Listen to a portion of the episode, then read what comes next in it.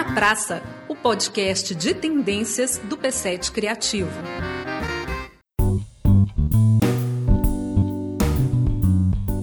Você sabe o que é blockchain? Bom, diante desse cenário de um fluxo de informações cada vez maior, essa é uma ferramenta que promete segurança, organização, agilidade. Nós vamos conversar com a Tamila Talarico, que é advogada, e com Maurício Magaldi, que é consultor, ambos especialistas em blockchain. Gente, muito bem-vindos. Obrigado, prazer estar aqui. Obrigada pelo convite.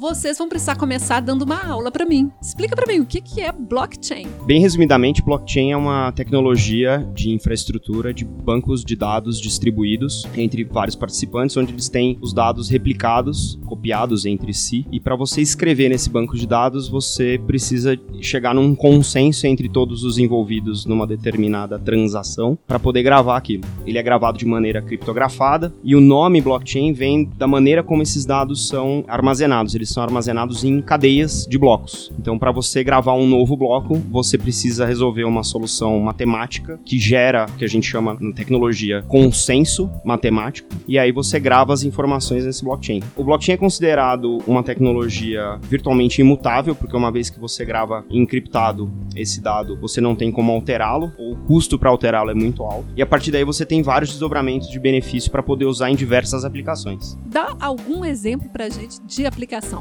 É, um bom exemplo, já que a gente está aqui falando de audiovisual, é o da prestação de contas. Né? Se a gente for pensar que a gente está falando de um banco de dados distribuído, em que todo mundo tem uma cópia idêntica e sempre atualizada das transações, você consegue, por exemplo, transformar a prestação de contas que, vamos dar o um exemplo, quando há um financiamento público de recursos no audiovisual, normalmente a prestação de contas é feita no final e gera diversos problemas. A prestação de contas pode ser feita em tempo real. Então a gente passa a ter uma auditabilidade em tempo real. Ou seja, se a gente abre acesso aos fiscalizadores naquela rede, ele pode acompanhar todo o caminho do recurso. Tem gente que fala que é o Waze do recurso público, né? Com todo o perdão da comparação. Mas é nesse sentido de que você pode ir acompanhando o recurso ao longo da cadeia. Então, isso gera uma confiança, isso gera uma transparência muito bem-vinda em tempos de corrupção, em tempos de grandes dificuldades aí de confiança nas instituições e até nas pessoas mesmo. É, talvez a característica mais importante de uma rede blockchain implementada em qualquer que seja o processo de negócio é a questão da transparência e da auditabilidade. Você conseguir oferecer ou embutir confiança em processos de negócio que antes não tinham essa confiança garantida. Esse exemplo é ótimo porque a auditoria de recursos públicos ela é frágil, ela tem muita latência entre quando o evento financeiro acontece e quando a informação é acessada e com um processo embutido com blockchain você consegue consegue encurtar esse tempo para quase instantâneo poder validar que aquela transação ou até autorizar que aquela transação aconteça. É, e é interessante também a gente pensar que a gente está falando também da redução de intermediários. Então vamos lá. Quando o Magaldi fala que a tecnologia gera o consenso matemático, a gente está falando de um consenso objetivo, né? Então a gente retira, por exemplo, o viés, né? Então aquela instituição que vai autorizar ou não alguma coisa, dependendo da decisão de uma pessoa. Tira a subjetividade da coisa. Sim.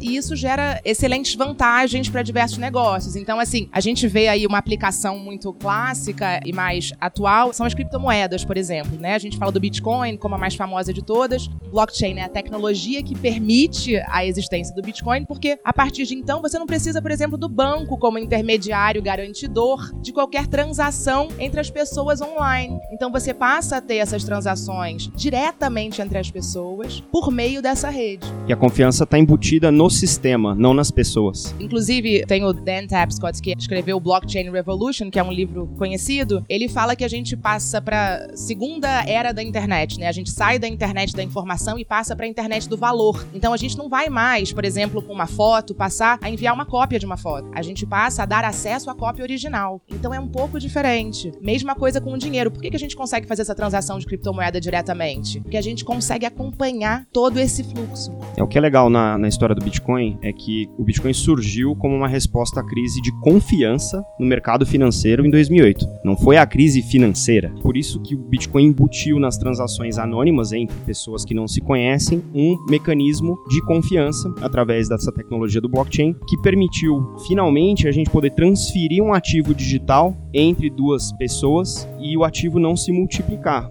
Então eu tinha um MP3 na minha máquina, eu podia passar por e-mail para um amigo meu, ele vai receber uma cópia desse MP3 e agora existem duas cópias exatas entre duas pessoas que têm propriedade e posse daquele mesmo MP3. Se você faz isso com música, já é um problema, eu sou músico, é um problema, não façam isso com a minha música. Mas se você faz isso com dinheiro, é um problema muito pior, porque quando você faz isso, você está imprimindo literalmente dinheiro digital. Então, quando você coloca essas transações numa arquitetura blockchain como é a do Bitcoin, você evita o fenômeno do gasto duplo. Então, se eu passo uma Bitcoin para frente, ela deixa de estar comigo e passa para próxima pessoa. É, o que ele está falando é o que a gente chama da unicidade de arquivo digital. Então, os ativos digitais passam a ser únicos. A gente acaba com essa noção de cópia. Então, isso funciona muito bem para música, isso funciona muito bem para foto, para filme. Então, assim, por exemplo, a questão da pirataria, é, a gente consegue acompanhar o filme ao longo de todo o processo. Então, a gente consegue ver em que momento houve algum tipo de falha ou replicação. Então, é muito bom para a gente gerar toda essa rastreabilidade ao longo de toda a cadeia de valor. É, isso funciona não só com ativos ativos digitais, mas pode também representar ativos físicos. Alguns dos casos mais tradicionais já estão na logística, desde a logística de equipamentos físicos, eletrônicos, até alimentos. Você sabe quando uma alface foi produzida e a hora que você compra ela no mercado, você sabe por onde ela passou, a que temperatura, em que geografia, quem transportou e, obviamente, você tem confiança de que está comprando uma alface que veio de onde ela diz que veio. Então, vamos pegar o exemplo da alface, que é fácil, e vamos pensar, por exemplo, um setor da indústria criativa que é muito forte aqui em Minas, que é a gastronomia. Como isso poderia ser aplicado? Você vai num restaurante que se diz orgânico, né? Hoje você acredita porque o chefe é orgânico e tudo. Com blockchain você não precisa acreditar nele, você pode acreditar no processo. Então, se você tem um prato orgânico e esse prato tem um identificador, um código de barra ou um dispositivo, QR um QR Code ou um dispositivo é, eletrônico tipo internet das coisas, você pode ler com seu celular. Esse celular vai acessar uma base de dados que vai estar tá baseada numa base de dados distribuída como blockchain e recuperar todas as informações do processo de todos os ingredientes daquele prato até a tua mesa. Cada participante dessa cadeia de suprimento que levou os alimentos até a cozinha e foram preparados pelo seu chefe favorito, podem agora ter comprovação da denominação de origem. Então, isso tudo conforme o processo de plantio, colheita, fabricação, beneficiamento, transporte e até a confecção do prato podem ser registrados numa cadeia de dados tipo blockchain. Você tem toda essa rastreabilidade é, esse, até a comida. Esse mesmo exemplo que ele está dando da rastreabilidade logística pode funcionar também, por exemplo, para a indústria da moda, né? Hoje a gente tem milhões de questões com ah, uso de trabalho escravo ou não, ou até mesmo algodão orgânico, quem produziu aquilo. Se poluiu para lavar um jeans, né? Perfeito Então você também consegue fazer toda essa rastreabilidade. A partir de então você, imagina, você compra agora uma roupa, que na sua etiqueta ela vai ter um QR Code que você vai poder colocar ali o seu celular e ler e conseguir ver de onde ela veio efetivamente. Hoje a gente tem passou. a etiqueta na roupa que diz: essa roupa foi produzida respeitando o meio ambiente. Aí então quer dizer que a gente não vai confiar só nessa informação, é isso? A partir de então a gente vai poder verificar por dados. Exatamente. No Brasil tem o Instituto Alinha, da Dari Santos, que faz isso com oficinas que fornecem roupa para fast fashion. Então elas geram a etiqueta, registram no blockchain que aquela oficina que faz aquela roupa é certificada pelo instituto e quando você compra essa roupa, você pode checar contra a etiqueta de que oficina veio aquilo e porque aquele registro está guardado em um blockchain. Gente, a analogia que eu estou fazendo de leiga seria assim, quando um documento vem assinado digitalmente. Perfeito. Seriam as informações vindo agora com a mesma assinatura, é isso? Quem já foi em cartório vai se lembrar que na sua assinatura tem um carimbo do tabelião dizendo que ele dá fé naquele documento. Blockchain ele dá fé num processo de negócio muito mais amplo e de maneira digital. É, tem muita gente que diz que o blockchain revoluciona completamente todo o negócio dos cartórios, né? Porque enquanto uma grande base de dados, né, distribuída, algumas pessoas comparam blockchain a um livro razão, né, um livro contábil às vezes. Então é como um livro de um cartório em que você coloca lá tudo que passa, só que é como se esse livro fosse distribuído por todos os participantes da rede. Então essa verdade fosse, fosse parte de um consenso geral e não só daquele cara que dá a fé pública. O que é interessante, um dos nomes do blockchain é a fonte da verdade distribuída, justamente no sentido de você ter a mesma informação distribuída por todo mundo que importa. Agora, Maurício, essa fonte é uma única base de dados, é isso? É a mesma base de dados física distribuída em vários lugares diferentes. Por isso que a gente chama a blockchain que é DLTs, que são Distributed Ledger Technologies, são tecnologias de registro distribuído. A verdade vem a partir dessa replicação desse livro por todos aqueles que fazem parte dessa mesma rede. Então, a quem interessa, como ele estava dizendo. Então, vamos usar um exemplo na indústria criativa. Eu sou um designer, um artesão e quero mostrar que aquele meu produto foi produzido numa comunidade com um projeto social e eu quero provar a origem daquele produto. Como que eu vou fazer para usar a ferramenta do blockchain? A gente aí está falando mais além da tecnologia da implementação, né, da tecnologia. Então, uma das coisas que a gente olha para poder implementar a tecnologia blockchain, ela precisa ser útil para uma rede. Então, se no seu exemplo você tem uma comunidade que está assistida por uma ONG num projeto social, você tem uma empresa de logística que retira esses produtos, esses artesanatos de lá e leva para uma distribuidora. A distribuidora revende para lojas específicas. Cada um desses passos que eu descrevi é um passo dentro de um processo de negócio. Se a gente quiser implementar a blockchain para rastrear tudo isso, cada um desses eventos de negócio que aconteceram ao longo da cadeia precisariam ser registrados numa blockchain. Então, cada participante dessa cadeia tem uma instância desse banco de dados distribuído e vai ser aí que ele vai registrar: olha, produzir minha cerâmica produziu cerâmica, registra no blockchain. Aí vem a transportadora, fala, peguei a sua cerâmica e levei para a distribuidora, registra no blockchain. Onde mora o registro blockchain?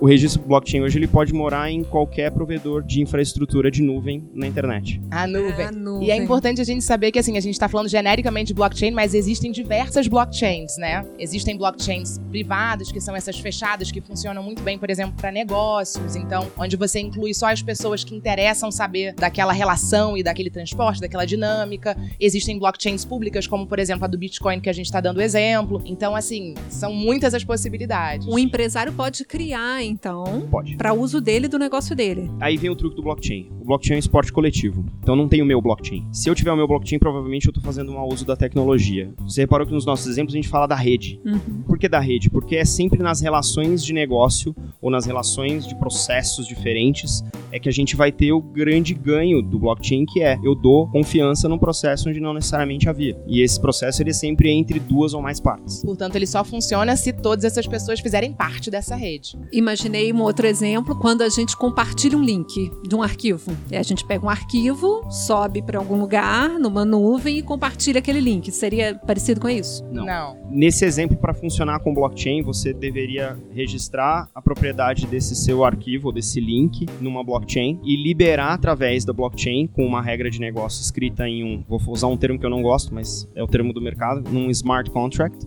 que rege o que pode ser feito com o seu link e as pessoas que podem ter acesso ao seu arquivo vão ter acesso através dessa autorização. A partir do momento que a pessoa tira o arquivo dessa sua nuvem, ele deixa de ser seu e passa a ser dessa outra pessoa e isso fica registrado na blockchain. E aí, só para falar rapidinho o que é esse smart contract, traduzindo um pouco, ele não é propriamente um contrato, mas as pessoas traduzem como contrato inteligente. Ele é muito mais um software autoexecutável, no sentido de que você determina as tarefas, é uma lógica de si então, de programação. o- não é um contrato e ele não é inteligente. Ele é uma regra de negócio implementada. Então é um programa de computador que roda em cima de uma blockchain. As blockchains são empresas? Difícil colocar desse jeito, mas assim, você tem empresas que fazem tecnologias blockchain, sim. Você tem empresas que implementam a tecnologia blockchain para si mesmas ou para outras empresas, para outros serviços. E você tem grupos open source que fazem a tecnologia. Então eu participo no capítulo Hyperledger no Brasil e Hyperledger é um projeto da Fundação Linux, que é de código aberto, que faz várias tecnologias blockchain. Então tem vários modelos de você trabalhar com blockchain. Para terminar, qual que é a tendência de futuro da aplicação dessa tecnologia? Então, o exemplo que eu dei no início da prestação de contas, a gente está falando aqui, a Ancine está em contato com o BNDES, que já aplica isso hoje na prática, né, para acompanhar toda a parte de recurso público. É, então, assim, na prestação de contas, a Ancine já está conversando com o BNDES, eles estão trabalhando aí nesse projeto piloto ou numa prova de conceito. Ele falou da música, é um exemplo que eu acho muito forte,